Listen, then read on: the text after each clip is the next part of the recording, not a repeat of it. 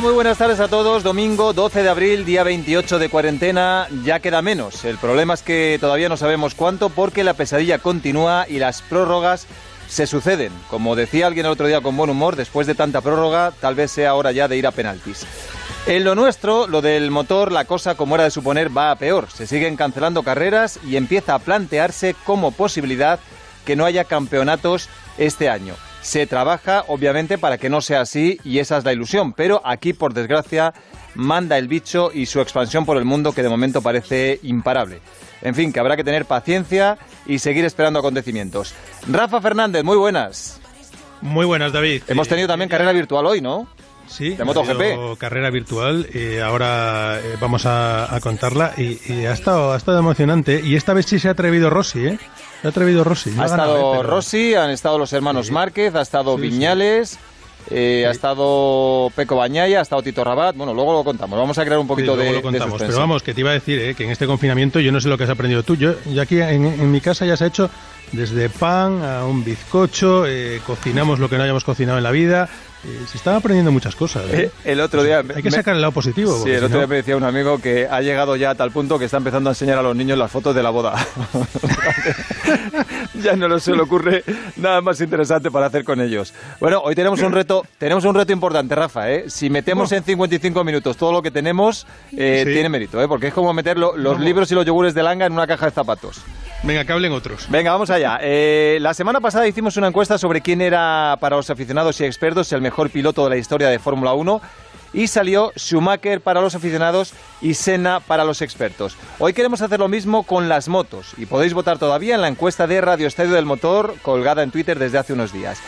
Pero antes queremos felicitar a un grande, a uno muy muy grande que cumple años hoy y que además tiene la diferencia de estar en directo con nosotros. Ha ganado dos campeonatos del mundo de rallies, cuatro veces ha sido subcampeón, 26 victorias, 97 podios y ha conquistado tres veces el Dakar. Pipo López, muy buenas. Hola, sí, Rafa. Tú no eres, ¿no? es que- ¿Todo eso has conseguido, no, Pipo? Tú no eh, eres. no, no, no, pero lo he seguido de cerca y he he tenido el honor de seguirlo de cerca. Y bueno, yo, yo querría ampliar, porque es que hoy echando cuentas, como tenemos mucho tiempo, nos da tiempo a, a- a entrar en la hemeroteca virtual. La primera vez que Carlos Sainz aparece en la prensa es eh, hace 42 años, cuando ganó el primer campeonato de España de squad. Después, dos años después, hace 40 años, corre Cu- su Cuando estaba rally. de moda el squad, que era No, a lo mejor no tanto como ahora el pádel, pero sí estaba muy de moda. Pero, pero fue pionero, él fue quizás en eso, aquellos fueron los primeros momentos, era pionero. Pero tú fíjate, hace 40 años corre su primer rally, en 1980. Hace 30 años gana su primer rally del Mundial y su primer campeonato, en 1990. Hace 10 años gana su primer Dakar.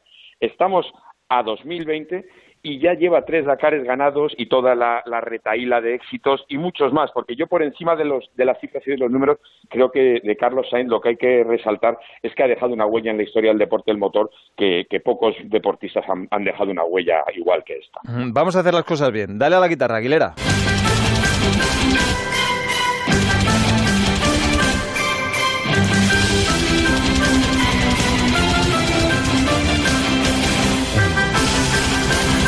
Como la más que la de Parchís, ¿no, Rafa? Eh, ya te digo yo. Bueno, un poquito Buenísimo. de rock para felicitar a don Carlos Sainz en amor. Hola, Carlos, muy buenas. Hola, ¿qué tal? ¿Cómo estáis? Feliz cumpleaños. Muchas gracias. Eh, ¿qué, qué sueles hacer en tus cumpleaños previos que no puedas hacer hoy? Eh, realmente hoy puedo puedo hacer una cosa que, que es muy que es muy de agradecer, ¿no? Que es pues pasar el día con, con mi familia, ¿no? Que a lo mejor en otras ocasiones no no he podido. Entonces, pues yo me quedo con la parte positiva y la parte positiva es que hoy hemos comido todos juntos, que, te- que he tenido dos tartas, que ha habido tiempo para antes no sé quién hablaba por ahí de, de las recetas que da que están dando esta eh, esta cuarentena para probar pues yo me quedo eso, con, con un día de cumpleaños con la familia, con dos tartas y con una buena comida. Qué bien. Hoy no tenía excusa, excusa ninguno de ellos, así que... Pero, oye, yo tengo una curiosidad. Claro, ¿qué te han regalado? Porque si no están abiertos los centros comerciales... Ya, esto es lo malo, hijos- pero bueno, como tampoco regalarme a mí no es fácil. De verdad que mm, me he sentido el regalo de las dos tartas, de lo- la ilusión que han puesto, de, de la comida, del rato que hemos pasado juntos y el soplado de las velas, etcétera, pues eh, me compensa cualquier otro regalo. Bueno, eh, hoy era día para intentar ser creativos. No te voy a decir que, que hubieran hecho un cartel como hacen los niños pequeños a sus padres, pero hoy... Eso les tanto- pedí yo, Claro. hacerme una cartulina como cuando erais pequeños, pero Y no, hasta tampoco. ahí mi poder de persuasión no ha sido tan potente. Te podrían haber hecho por lo menos un Word, que tardan menos en imprimirlo. Tampoco eso. Oh, madre mía, vaya hijos tienes. Eh, nosotros también, Carlos, hemos intentado ser creativos y como de ti se han dicho muchas cosas, hemos pedido que nos hable de Carlos Sainz eh, a alguien que te conoce muy bien. Escucha. Hola, buenas tardes a todos. Además de desearle a Carlos muchas felicidades en el día de su cumple, quería aprovechar para desearle que este año le sea concedido algo que merece hace mucho tiempo. Me refiero al, Premio Princesa de Asturias del Deporte. Hablando en el plano estrictamente deportivo, creo que Carlos es seguramente el piloto más completo de todos los tiempos y que además pertenece a ese grupo de deportistas españoles que se distingue siempre por el respeto a sus rivales. Aprovecho para enviar ánimos a todo el mundo y desear que superemos cuanto antes esta situación tan triste que vivimos. Un abrazo. Qué bien habla de ti, ni que fuera de la familia. Sí, sí, sí, es un crack. Tu hermano Toño, gra- gran piloto también, que no se prodiga mucho, eh, no le gusta y ha costado bastante convencerle y es mérito de Pipo. Oye, eh, Carlos, mm, con la familia que tienes, lo que has conseguido, ¿te sientes recompensado por la vida? Absolutamente. Eh, por, por todos los aspectos yo soy un, digo, lo digo siempre, soy un afortunado, un privilegiado y por lo tanto no, en ese sentido yo no me quejo de nada y, al revés, doy gracias a Dios por todo lo que tengo y, lo que hasta ahora la vida me ha ido me ha ido deparando. Por lo tanto nada yo estoy encantado y no me quejo para nada de, de mi situación de esa mala suerte que en algunas ocasiones pues ha estado un poco en boca de todos, todo lo contrario, yo me considero un mega súper afortunado de la vida y, y por lo tanto pues muy agradecido de todo lo que me ha, me ha dado. Oye, si pudieras elegir un deseo hoy, en el día de tu cumpleaños, al margen de que acabe esta tragedia del coronavirus y que te dieran el premio Princesa de Asturias, que es algo que tú no pedirías por, por humildad, eh, ¿cuál sería? ¿Qué, qué, qué pedirías para hoy? No, sinceramente lo primero que has dicho, no, perdona que, que es que ese es el deseo que yo creo que todos los españoles y cualquier persona de bien tienen, tiene en mente, ¿no? Eh, la vida nos ha deparado una situación que, que difícilmente podríamos podríamos haber imaginado, ¿no? Entonces, pues eso, y está claro que el, deseo era, pues eso, que, que, que se arregle esto cuanto antes y que y que la gente que tanto está sufriendo que todos los días esas cifras pues pues a ver si con toda la gente que está investigando esa medicación esa vacuna que que todos esperamos que llegue cuanto antes pues que llegue ya pero es que es la verdad no porque eh, independientemente del sufrimiento por por por la propia enfermedad luego va a venir el sufrimiento económico de muchas familias y que y que eso es difícil de medir también pero que también va a estar ahí. Por lo tanto a ver si, si podemos cuanto antes pasar página de, de esta tragedia. Va a ser muy dura la resaca. Están siendo semanas duras, eh, muy duras e inolvidables para todos, especialmente para los que sufren alguna pérdida, pero también estamos viendo la solidaridad, el buen corazón y el esfuerzo de mucha gente. Eh, de todo lo que estás viendo en televisión, eh, ¿qué te está emocionando de esta lucha contra la maldita pandemia? Pues hombre, la gente que hace posible el día a día de, de los españoles, aunque estemos como estamos, ¿no?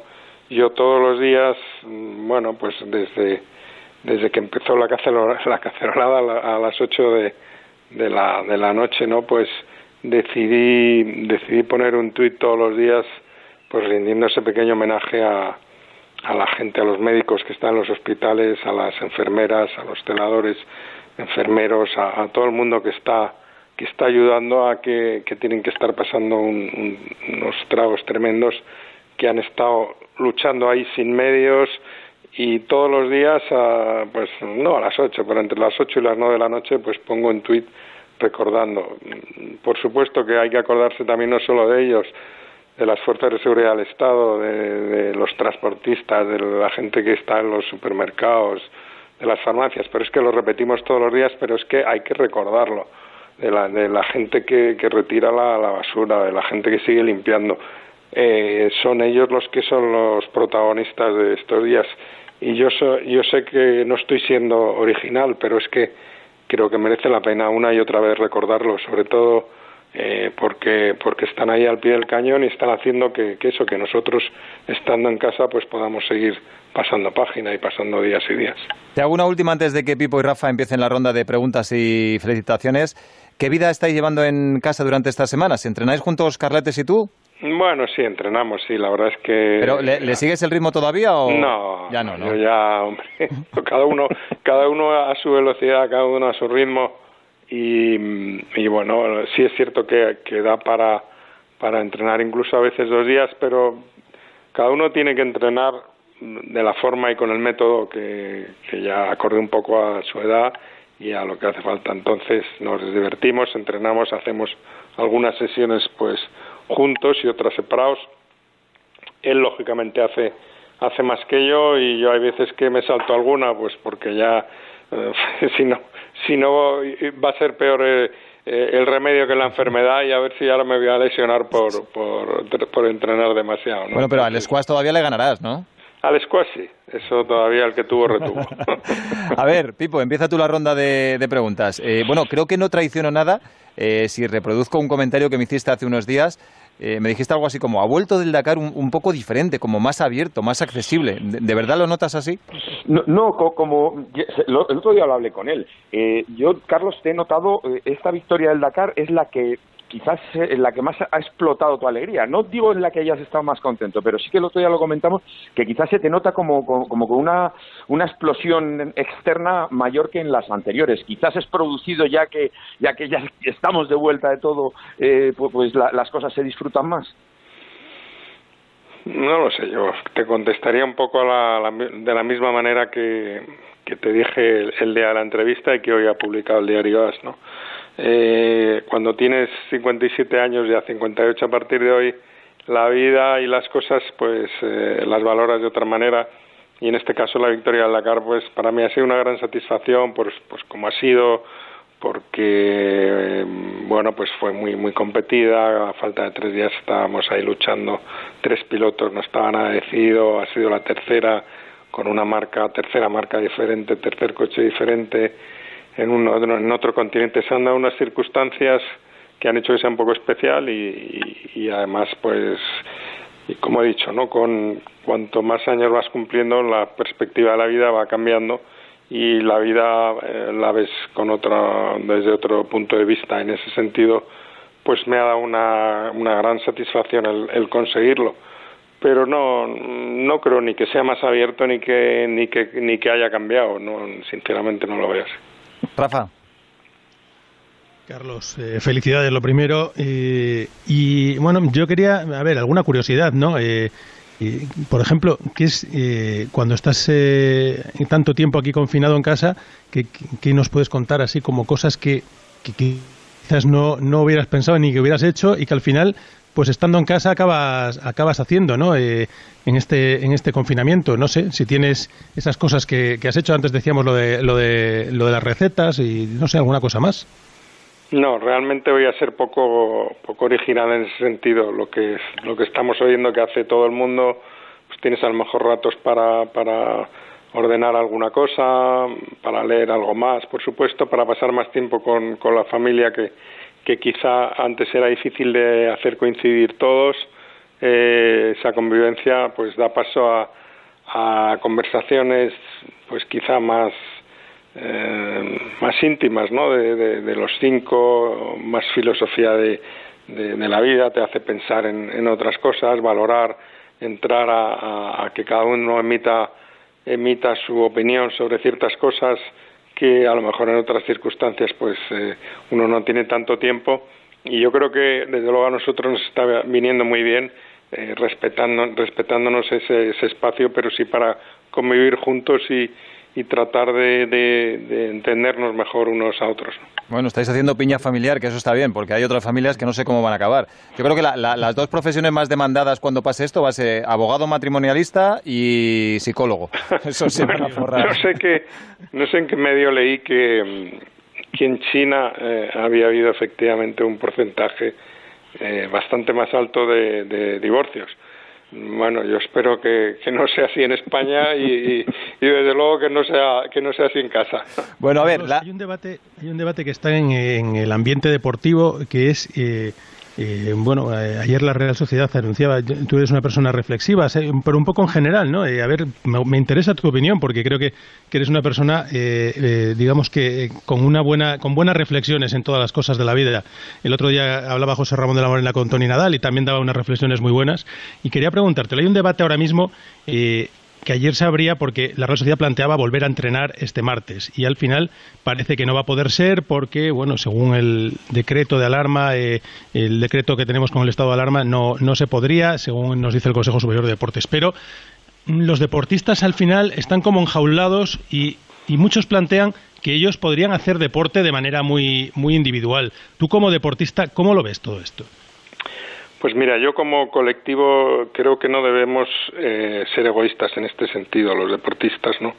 Y yo creo que son debemos de buscar eh, normas que, que sean normas convergentes de todos los eh, gremios, de todos los sectores, ¿no?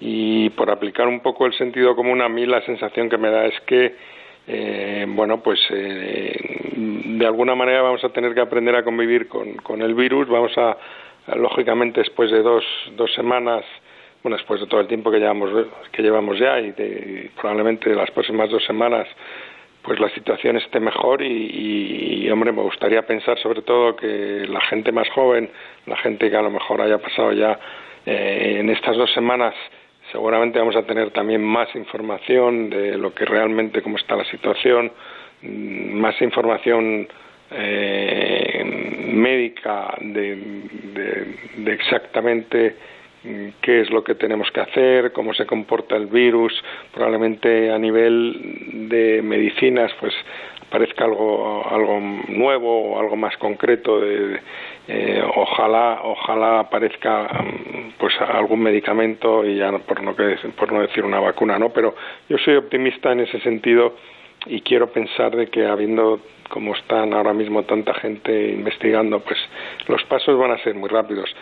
Y una vez dicho eso pues pues quiero pensar que, que va a haber que empezar poco a poco a salir a la calle y empezar a hacer un poco vida normal con la cautela y la bueno pues la con el cuidado que, que, nos exija la situación y que en ese sentido me, me, gustaría ver y me gustaría pensar que Europa y el mundo en general pues dicta unas pautas, no, no que cada uno vaya por, por su lado y las aplique a su manera. Otra cosa ya será empezar a viajar, a, sobre todo pues, pues de continentes a otro, de países a otros, pero a nivel nacional y a nivel, sobre todo, de, como digo, volver a, ir paulatinamente a una vida normal, pues entiendo que vamos a tener que empezar a, a convivir con medidas, con circunstancias, con, con, con cambios de, de, a lo mejor de hábitos, pero, pero yo me gustaría pensar que tanto el mundo del deporte como en general volvemos a empezar a hacer una vida más normal. Bueno, hasta aquí la entrevista convencional. Ahora agarra bien el volante que vienen dunas, porque esta entrevista la van a continuar personas eh, a las que creo que conoces bien. Son reporteros originales. Escucha al primero, que creo que lo conoces bastante bien. Felicidades, Carlos. Bueno, aunque por muchos que cumplas ya puedes correr todo lo que quieras, que no me vas a pillar, ¿eh? Oye, me gustaría que recordases, en el año 88, cuando fuimos al Rally San Remo, que la primera etapa era en asfalto, y en teoría nuestro coche, el Ford Sierra Cosworth, en aquel momento, pues en el asfalto seco, podíamos luchar con los lancias, en mojado era imposible. Ellos llevaban cuatro ruedas motrices. Sin embargo, vino la niebla, que fue un aliado. ¿Cómo llegamos a Torino? Recuerda cómo llegamos a Torino. Chao. Rally San Remo del 88 con niebla. Bueno, llegamos a Torino primero, sí, sin duda alguna, esa fue una de las... Uno en la vida tiene esas circunstancias que uno recuerda, ¿no? Pues que han cambiado el futuro de una persona, ¿no? Podías ir a coger el camino de la izquierda o el camino de la derecha o el del centro. En mi caso, pues el Rally San Remo 88 y esa primera, esas primeras dos etapas sin duda marcaron el libro de ruta de mi vida y, y- y en ese sentido pues lo recuerdo muy bien porque nos jugamos la vida, nunca mejor dicho, en unas carreteras con niebla y llegamos primeros de- y detrás seis lancias ¿no? a la factoría de Torino y recuerdo de, de, pues eso de salir al día siguiente y a ver el, el Ford Sierra Cos- Cosworth tres Lancia Martini dos Lancia Jolly Club y, y- y primero nosotros ¿no? Bueno, tendrás 100 anécdotas con Luis Moya, pero también unas cuantas con este otro, tu compañero del alma y de coche en el Dakar, Lucas Cruz.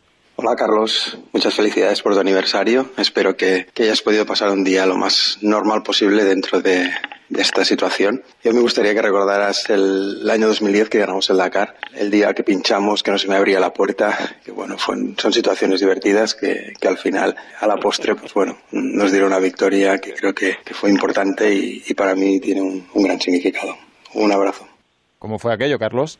Bueno, se le rompió la puerta y entonces él tenía que, eh, eh, pues no sé de qué manera, abrir, se- soltarse el, el cinturón, eh, creo que yo tenía que salir, abrir la puerta, no sé qué, hubo allí un lío, el caso es que cuando él sale, habíamos pinchado la rueda, mm, me parece que era la delantera, y él, y él se va para la parte de atrás a cambiar la rueda a la parte de atrás cuando la, la pinchara de la, la delantera. ¿no? Entonces puse yo a darle gritos, Lucas, Lucas, la otra, la otra, la otra, porque se había despistado el hombre con lo de la puerta y se había ido a la rueda que no tocaba.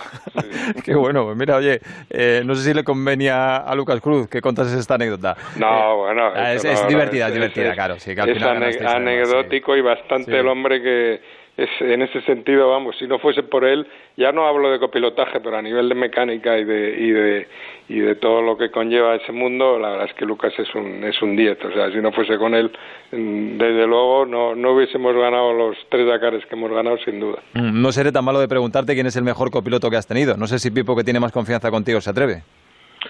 No, sí, e, es que yo, yo- que que sea él el que lo diga, pero yo creo que, que hay diferentes circunstancias, porque entre otras cosas no tiene nada que ver el copilotaje en, eh, en el Mundial de Rallys que el copilotaje en el Dakar. Carlos, eh, ¿estás de No, no tiene, conmigo, no? no? tiene nada que ver y son especialidades muy diferentes. Entonces, hablar de, de quién es el mejor cuando estamos hablando de Ah, pasa palabra. especialidades diferentes no, no viene al caso. Mira, un joven cachorro con mucho talento al que apadrinas. Campeón del mundo junior, Jan Solans. Hola Carlos, soy Jan y bueno, yo también he querido felicitarte en este especial cumpleaños. Sabemos que es un, un cumpleaños distinto, pero bueno, si hay que encontrarle la parte positiva, seguro que toda tu familia está contenta de tenerte en casa tantos días. Eh, aquí va mi pregunta. Si algún día tuviera la oportunidad de subirme contigo en un coche, ¿qué te gustaría más?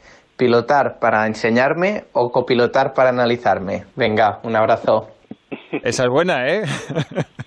Las dos cosas, las dos cosas. Espero que además sea así. Espero que te sirvan las dos cosas, que ese sería el objetivo de hacer el esfuerzo para, para ir a hacer unos test en el que de alguna manera puedas copilotar y, y de alguna manera pues pueda yo copilotar y, y, y, bueno pues aportarte lo que pueda pero ya sabes que, que más que todo eso yo creo que yo me preocupa más el método y sobre todo las notas o sea que que nada, ese es mi, mi punto. Mm, es bueno este chico y otro de tus chicos, este más veterano, que también pasó por la virtual Academia Sainz, es el dakariano Óscar Fuertes. Hola Carlos, lo primero muchísimas, muchísimas felicidades. Espero que tengas un día fantástico, incluso en un momento como este. Yo recuerdo que hace años, como por el 98-2000, probaste un Toyota de Le Mans. Siempre me he quedado con la duda de qué tal fue aquella prueba, porque, porque nunca comentasteis cómo había salido y cuán rápido fuiste. Y ya te la dejo ahí, como ya hay tres años que todo el mundo te pregunta si volverás, si volverás al Dakar, y eso yo lo tengo claro, pues te pregunto si, ¿por qué no hacer una prueba en circuito como el más? Te lo sigues planteando a día de hoy.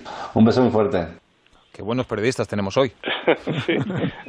Bueno, efectivamente hicimos un par de días de, de test en, con el coche de Le Mans en Barcelona y la verdad es que fueron bastante bien. Eh, pues bueno, pues mmm, recuerdo que el piloto de referencia en aquel entonces era Martin Brandel y, y, bueno, pues yo no había rodado nunca en ese coche y al, después de, un par de días de test estaba bastante cerca. Quiero recordar que, pues en aquel entonces había dos coches, en uno estaban la mayoría de los pilotos y en el coche de referencia pues había estado rodando Martin Brandel, que era el piloto más rápido. Y bueno, pues yo estaba bastante cerca o en línea con el resto de los pilotos y Martin Brandel, que era más rápido, pues em, no sé si estaba cuatro décimas o algo así, pero ya digo, con solo un par de días de prueba, o sea que fue muy, muy, muy positiva y, y la verdad que luego al final no pude correr porque porque coin- se retrasaron los test de, de Le Mans una semana y coincidía con el Acrópolis, entonces ya se desestimó.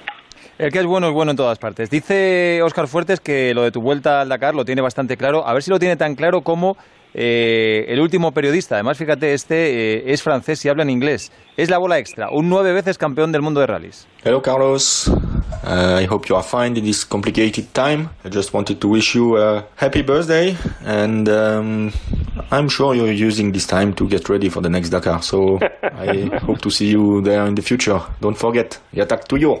El gran Sebastián Loeb, que te dice que, bueno, felicidades en este tiempo tan complicado y que supone que estás pasando este tiempo preparando el próximo Dakar y que te verá allí. Este va por delante. Sí, sí, lo da por hecho. bueno. Va a ser que sí, ¿eh? Que vas otra vez. Gracias, Sebastián. La verdad es que es uno Danos de la esos primicia ya, eh, Carlos, eh, por tu cumple.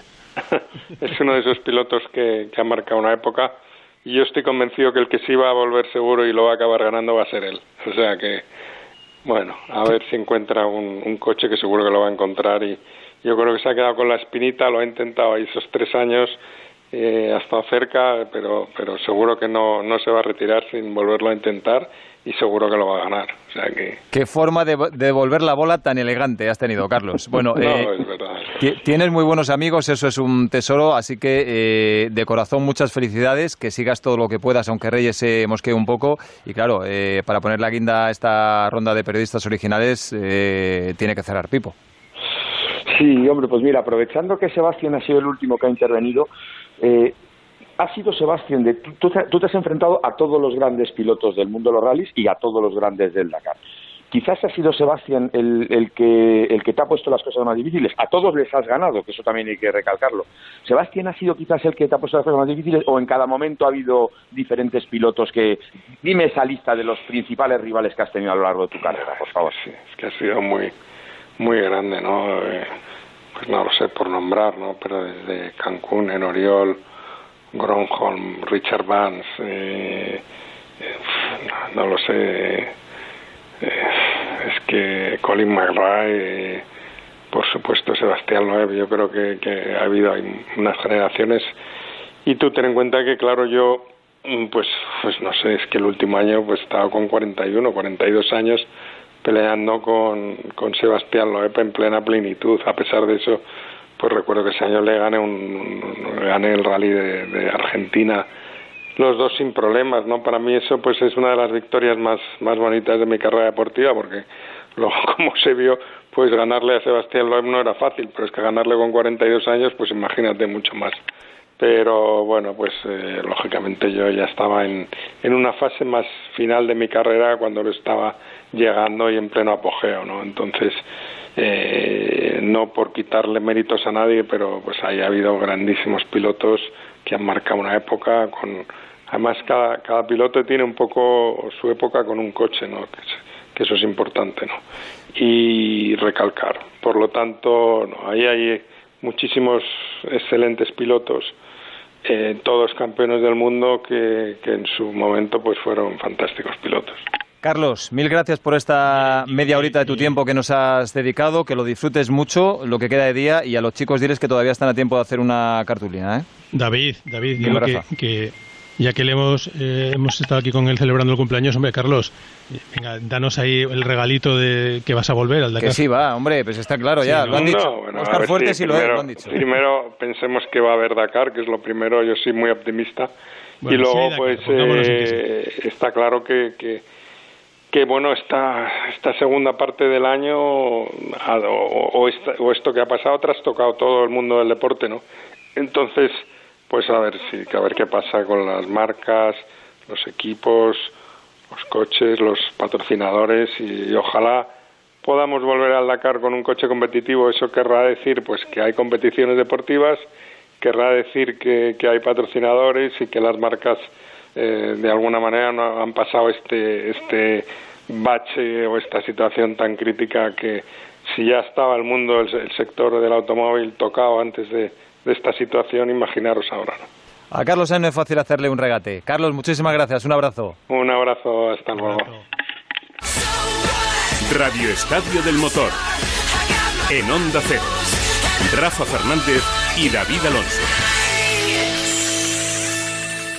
¿Cómo estamos trabajando las trabajadoras sociales desde que iniciamos la cuarentena? Pues con mucha, mucho ingenio y mucho teléfono. Nuestra intención en estos días, pues que el afiliado se sienta acompañado, que vea que la ONCE está junto a ellos, que intentar poner todos los recursos, tanto propios de la ONCE como comunitarios, a su alcance, que se sientan acompañados. En estos momentos tan difíciles todos tenemos algo en común, una ilusión que puede con todo. Grupo Social 11.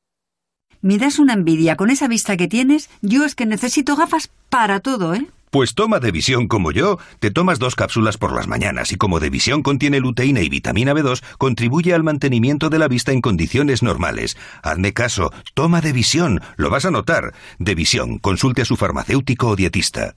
A todo el equipo de Los Nogales, a todos y cada uno de los profesionales sanitarios, a quienes os sacrificáis por cuidar de todos, os enviamos nuestro aplauso y nuestro agradecimiento. Los Nogales, centros sociosanitarios al servicio del mayor. No salgas de casa.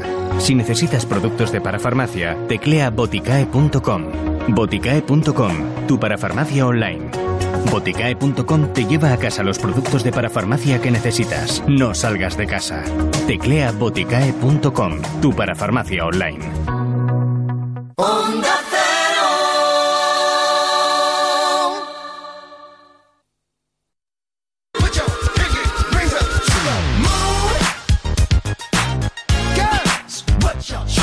Como hemos dicho al comienzo del programa, hace una semana hicimos una encuesta sobre quién es o quién ha sido el mejor piloto de la historia de la Fórmula 1 y hoy tocaba hacer lo mismo pero en motos, así que al final vamos a dar el resultado de la votación de aficionados y ponemos en marcha ya la de los expertos. Recordamos que Twitter solo permite cuatro opciones y hemos puesto a Agostini, Márquez, Rossi y Ángel Nieto. Ya sabemos que podían estar también Duhan, Halewood, Stoner, eh, Rainey, Spencer y muchos otros a los que todavía podéis votar en los comentarios. Y también sabemos que es muy difícil comparar épocas y mezclar categorías, pero lo tomamos como una especie de juego sin valor científico alguno.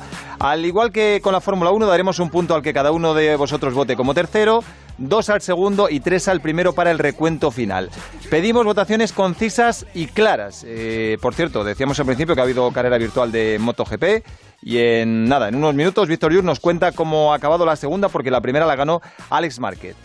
Pero antes, empezamos las votaciones por nuestro enviado especial por el mundo, Chechu Lázaro. Muy buenas. ¿Qué tal? Buenas tardes, David Rafa. Los tres mejores de la historia. Pues mira, para mí, de menos a más. Tercero, me quedo con Mick Duhan. Cinco años de dominio absoluto entre el 94 y el 98. Y solo decir un dato: de 71 carreras que se disputaron en esos cinco años, ganó 44, es decir, el 62%.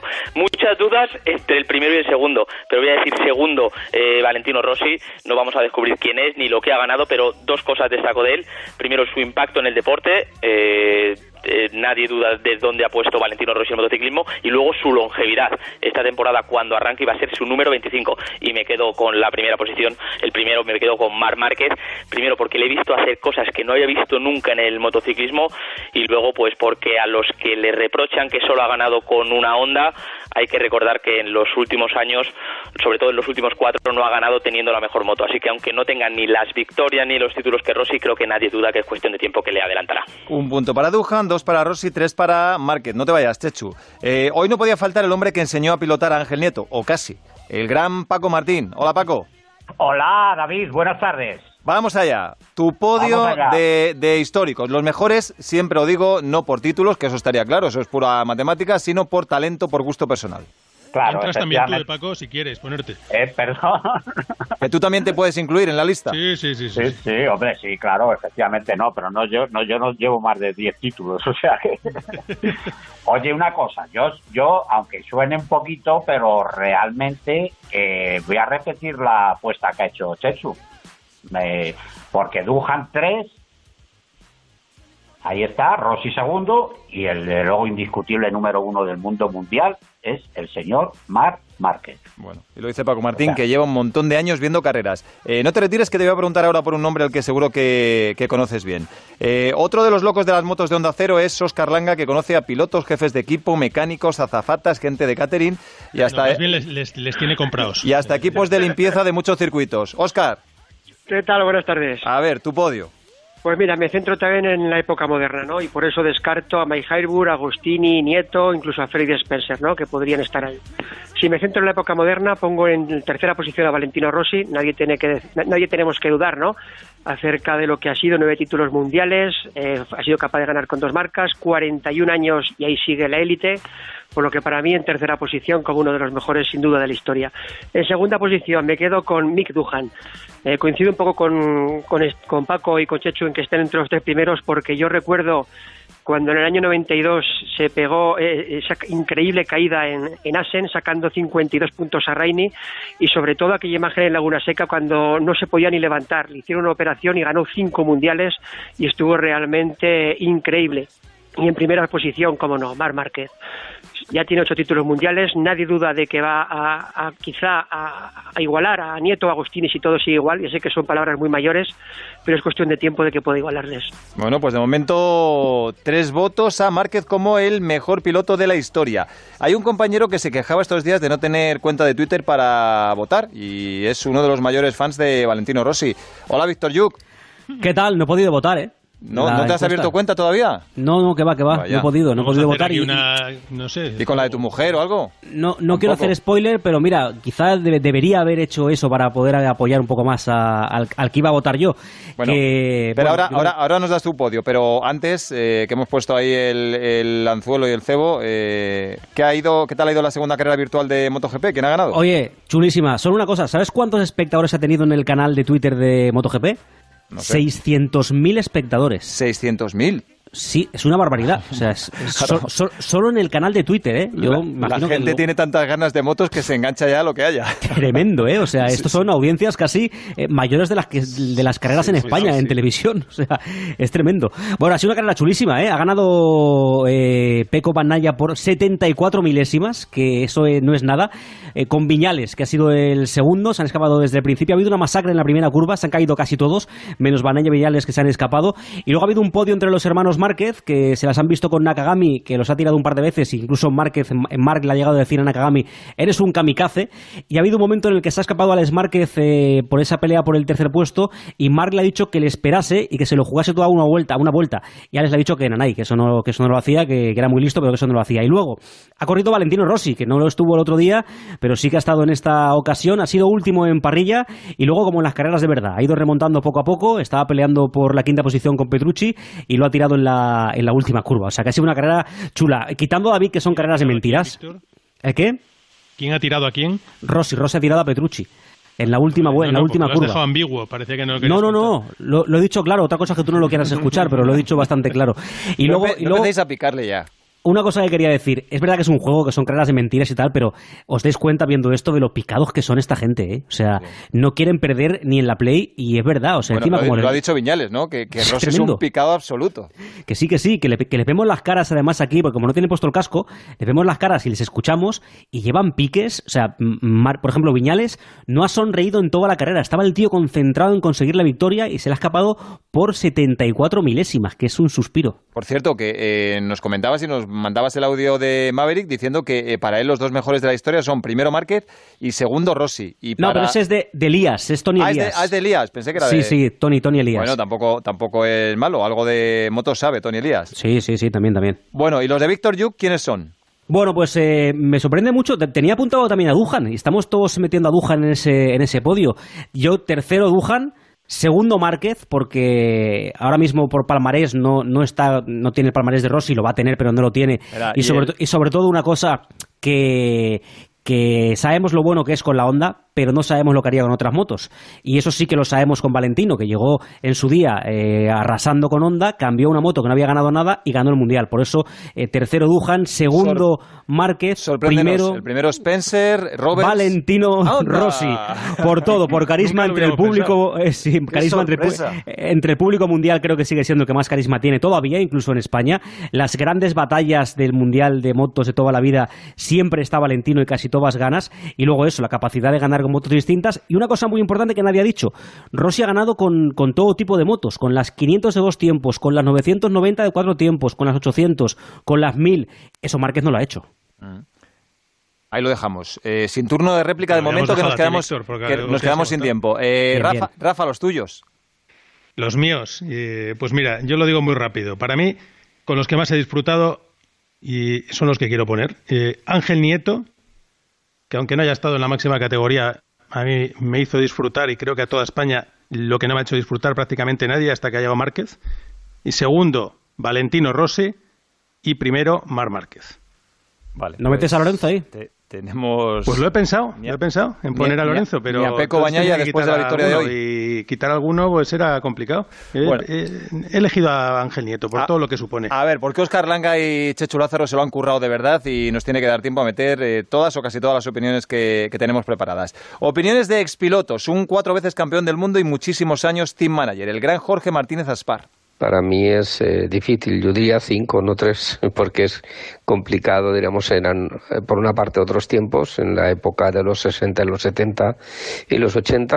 Para mí en aquella época los tres mejores pilotos de aquella época son Giacomo Agustini, Ángel Nieto y Mike Haywood. Y en este caso, actualmente, pues sin lugar a dudas, pues Valentino Rossi y Mar Márquez, ¿no?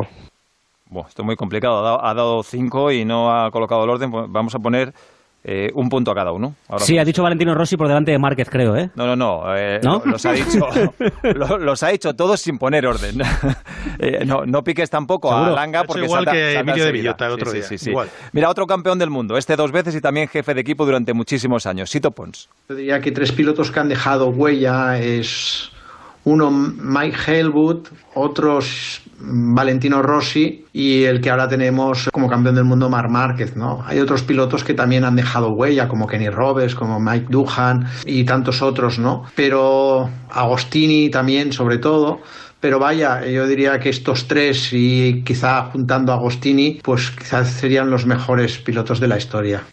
Y otro campeón, en este caso de Superbikes y que corrió en MotoGP, pues eh, con todo, con Honda, con Yamaha y con Ducati, Carlos Checa. Tercer lugar a Mick Duhan, porque creo que ha sido un piloto, sobre todo después del accidente, fue algo increíble, volver a la pista y ganar los campeonatos que ganó, pero sí que lo hizo con una moto y unos neumáticos que dominaban claramente el campeonato, que era Honda y Michelin. Segundo lugar Valentino, porque sí que ahí yo creo que Valentino, sobre todo el año 2004, que cuando pasó a Yamaha, y fue el primer año que Yamaha ganó, después de muchos años que Honda dominara, probablemente viéramos al mejor Valentino de la historia. Y ahí sí que puedo deciros que fue un, piloto con una capacidad enorme, superando probablemente la diferencia técnica y la superioridad de Honda en, en esos años. Y como primero Márquez, porque llegó el primer año a la categoría y ganó, algo que no podía hacer nadie más. Unos años en los cuales pues eh, ya Honda no ha sido la mejor moto y, los neumáticos pues ya evidentemente ya no ha habido rivalidad de neumáticos porque es monomarca y también porque Honda pues ya ha dejado de ser la mejor moto, probablemente años incluso algo algo inferior, pero Márquez ha podido hacer la diferencia durante todos estos años y ha demostrado pues ser el mejor piloto de la época y probablemente para mí el mejor de la historia deportiva que yo que yo he podido vivir. Bueno, pues lucha para ser el mejor entre Márquez que tiene 20 puntos y Rossi que tiene 15. Luego Duhan con 6 y empatados Nieto y Halewood con 2 cada uno y un punto para Giacomo Agostini. Lo que ha dicho David, eh, lo que ha dicho Checa, para mí es una de las claves. O sea, por ejemplo, yo, uno de los nombres que podía haber puesto era Duhan, pero creo que fue eh, una moto tan superior al resto, aparte de la gran calidad de Duhan, que bueno, pues por eso he elegido a otros. Sí, pero claro, es que el, yo- mé- el mérito que tuvo Duhan después de volver de, Eso de sí. la lesión fue tremendo. Es que claro, es que no fue, no fue una lesión cualquiera, es que fue una lesión no, no, gravísima. Entonces, eh, ahora me apuntas, eh, Langa, pero antes, a ver si nos da tiempo otra tanda muy rápida. Eh, Tito Yadós, de la agencia F, 33 años siguiendo el Mundial. Para mí, o sea, desde, desde que estoy haciendo el Mundial, creo que quien más ha marcado las diferencias por su estilo de pilotaje y por su innovación como número uno sería Mar Márquez, que las ha marcado ahora. Eh, luego estaría como número dos, eh, por antigüedad, Mick Duhan, que marcó una época clarísimamente con el- la, la forma de derrapar con la moto de cómo empleaba la moto y de cómo se, se empleaba en esa última vuelta espectacular que siempre solía hacer en entrenamientos. Y el tercero yo pondría a Kenny Roberts Senior, que fue el, el primer americano que llegó a Europa y marcó la diferencia a la hora de pilotar eh, utilizando la rodilla y sacando el cuerpo de la moto. Bueno, no ha colocado a Rossi en el podio. Ya está Víctor Yu borrando el teléfono de Tito Yadós de la, de la agenda.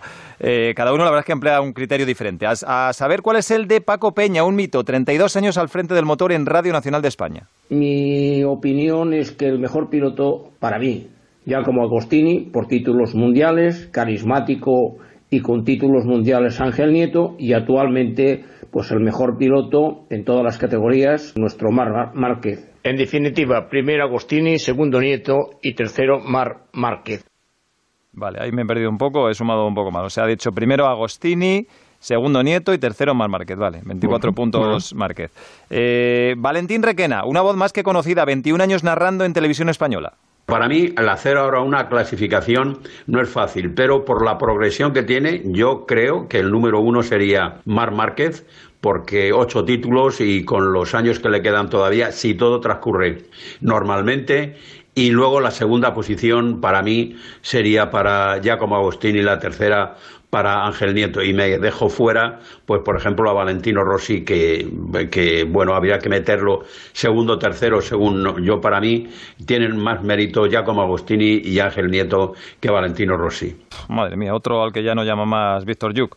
Eh, Valentín Requena ha votado por estos tres. Juan Pedro de la Torre es, eh, como dice Chechu Lázaro, la enciclopedia del motociclismo. Más de 30 años trabajando para marca, motociclismo y otros muchos medios. Aunque no lo incluya en este grupo, no quiero olvidarme de Ángel Nieto, que para mí fue un piloto extraordinario por muchos motivos, ya que él concentró su carrera deportiva en las categorías inferiores. Estoy seguro que si, hubiera, si se hubiera dedicado a, a otras cilindradas, habría sido igualmente brillante. Para mí, los tres más grandes, tampoco voy a incluir a Marc Márquez, que quizás es muy evidente porque es el hombre que lidera ahora y que es el hombre del futuro, y no lo incluyo porque está todavía por delante una larga una larga carrera deportiva. Entonces, para mí los tres más grandes fueron Mike Hailwood, Giacomo Agostini y Valentino Rossi. O sea, Hailwood, eh, al que da tres puntos.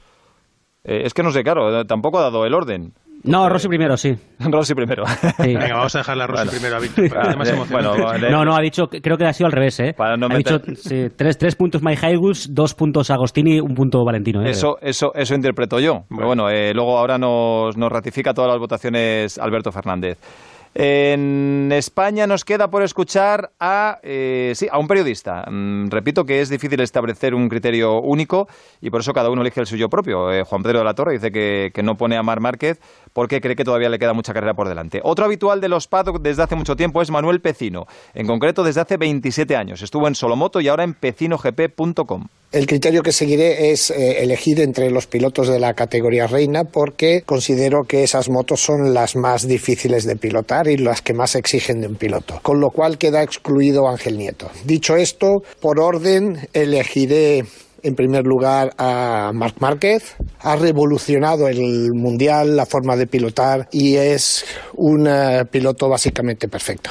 En segundo lugar al australiano Casey Stoner, que no tiene un eh, currículum deportivo tan llamativo como el de Márquez, pero para mí ha sido el piloto con más talento que he visto en la pista en todos estos años. Y en tercer lugar, como no, a Valentino Rossi. En su momento fue lo máximo, lo más. Su carrera en Sudáfrica es la única que me ha hecho llorar en todos estos años. Estos son mis tres top. Un saludo, gracias. Bueno, pues primeros votos para Casey Stoner. Eh, Paco, hay periodistas que están votando mucho a Mike Hailwood. Eh, ¿Cómo era este piloto? Nueve veces campeón del mundo. si nos trasladamos a esas épocas, a esos años, evidentemente yo también pienso que es lo mismo. Ya sabéis que a mí, para mí, Mike Haywood, para mí ha sido el, un número uno. Número uno, pero con diferencia al margen de, de los 15 títulos de Agostini, que también... ¿Quién se parecía, Paco? Como piloto. Como piloto, pues eso, la agresividad, la manera de pilotar, lo valiente que era, y si la Honda no se, par- no se paraba o la Ducati no se paraba, estaba claro que estaba siempre delante. O sea, pero además yo le he Si lo este, compararas con un piloto, piloto de los de ahora, ¿con quién lo compararías? Pues yo lo compararía, pues no lo sé, es que es que es tan complicado. Podría compararlo con quién, con un Mar Márquez, por ejemplo. Pues ¿por qué no? ¿Por, por qué no? Pero vamos, él corrió con Ducati y con, y con MV Agusta y con Honda y es que y es que ganaba ganaba con todas. Bueno, cerramos con dos extranjeros y luego 20 segundos para cada uno y con ello ya completamos. Eh, Dennis Noyes, el americano, otro clásico del mundo de las motos. Pues siguiendo el criterio de Dorna con la selección de leyendas, excluyo por el momento a pilotos en activo como Rossi o Márquez y también me limito a pilotos que he visto desde el lado del circuito.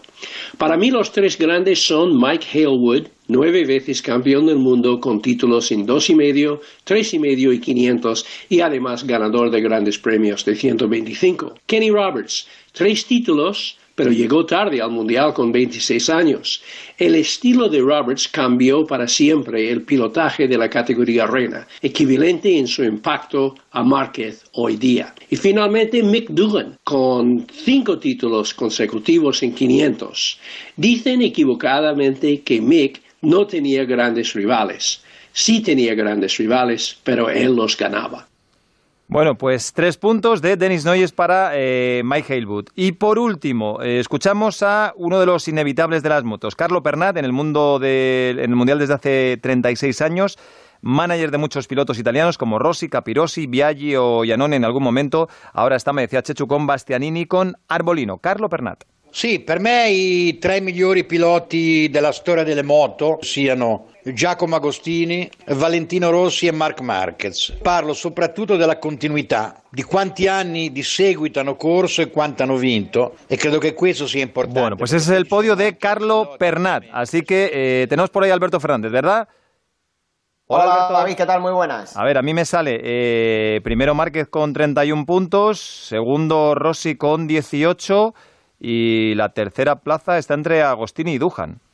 Ya tengo a De Agostini con 10 puntos y Duhan le tengo con 9 puntos. Bueno, pues por un puntito. Claro, no, no he sumado lo que ha dicho Aspar, que bueno, ha dado tres nombres, no ha puesto un orden. Ha dado cinco nombres a Entonces, Spar, claro, le hemos sumado un punto a cada sí, uno. luego ha dado tres, le hemos sumado un punto a cada uno. Pero bueno, yo creo que podemos decir que entre Agostini y Duhan puede estar esa tercera posición. Y hay que decir, David, que en las redes sociales el nombre que más ha demandado la gente es el de Mike Duhan. ¿eh? Es el que más ha puesto en comentarios. Y yo creo que también mm, nuestros oyentes, evidentemente, son más del motociclismo moderno, más de los últimos 20 años, de los últimos 25 años. Yo creo que por eso, al menos es un público más joven, han salido los resultados que han salido. No podemos poner tantas opciones, como el otro día lo dijimos con la Fórmula 1, las opciones que hemos ofrecido son Giacomo Agostini, Ángel Nieto, Valentino Rossi y Marc Márquez, las cuatro que nos deja Twitter en este caso. Y hay que decir, David, que el ganador ha sido con un 45,1% de las votos Marc Márquez, el mejor piloto de todos los tiempos para nuestros oyentes, seguido muy de cerquita por Valentino Rossi, que tiene un 39,9% y ya más lejos quedan Ángel Nieto con un 10,1% y Giacomo Agostini con un 4,9%. Gracias, Alberto, hasta luego. Un abrazo. 30 segundos para Langa y 30 para Chechu Lázaro. ¿Qué os parece? ¿Estáis de acuerdo o no? Suficientes, David. No, yo simplemente me baso en mi criterio desde el año 87, que es cuando empecé a vivir el mundo del motociclismo, ¿no? Por eso, quizá no sea injusto dejar fuera a Mike Haibor, a Giacomo Agostini, a Ángel Nieto, a Kenny Roberts. Yo me he centrado sobre todo en lo que he visto, ¿no? Y con dos criterios, uno el talento encima de la moto y el otro la fuerza mental. Y creo que por eso esos tres, para mí, son los mejores de la historia. ¿Al perdedor no le, no le das tiempo, David? ¿Al perdedor no? Sí, sí, sí, sí, es que te reservaba para el final. No, Ah, no, vale, no vale. es, el, per- es- es el segundo. El segundo en el podio no está mal, no es el perdedor. No está mal. Chechu. Yo, yo decía que, bueno, es, es bastante satisfecho porque ha coincidido con, con mi votación y creo que ha sido Pecino al que le he escuchado decir que Mar Márquez es el piloto perfecto. Yo es que tengo que decir es que creo que por, por, por estatura, por peso, por corpulencia, por flexibilidad, por cabeza, por mentalidad, por motivación, creo que eh, si tuvieses que construir o fabricar un robot para que pilotase una MotoGP, te saldría algo muy parecido a Mar Márquez. Y cierra tú, venga, Víctor. Nada, no, simplemente acepto la derrota, le tiendo la mano a Langa, a Chechu, a Paco y a Rafa y espero que para la próxima llaméis a Filippo Falsaperla, a Guido Meda, a Paolo Beltramo, a la gente de esta que, que puede cambiar, no, no, no a Tito Yados Sí, sí, sí, a claro. Pecino. Carlos Pernat, que es italiano, ha votado primero y segundo a dos italianos. Sí, sí. Pero sí, Eh, italiano un poco raro, sí, italiano. Un abrazo, Víctor, hasta luego. Adiós. Bueno, y enhorabuena por el trabajo impecable a Chechu y a Óscar para recabar todas estas opiniones. Un abrazo a todos, chicos, hasta luego. Un abrazo. Un abrazo. ¿Algo más, Rafa?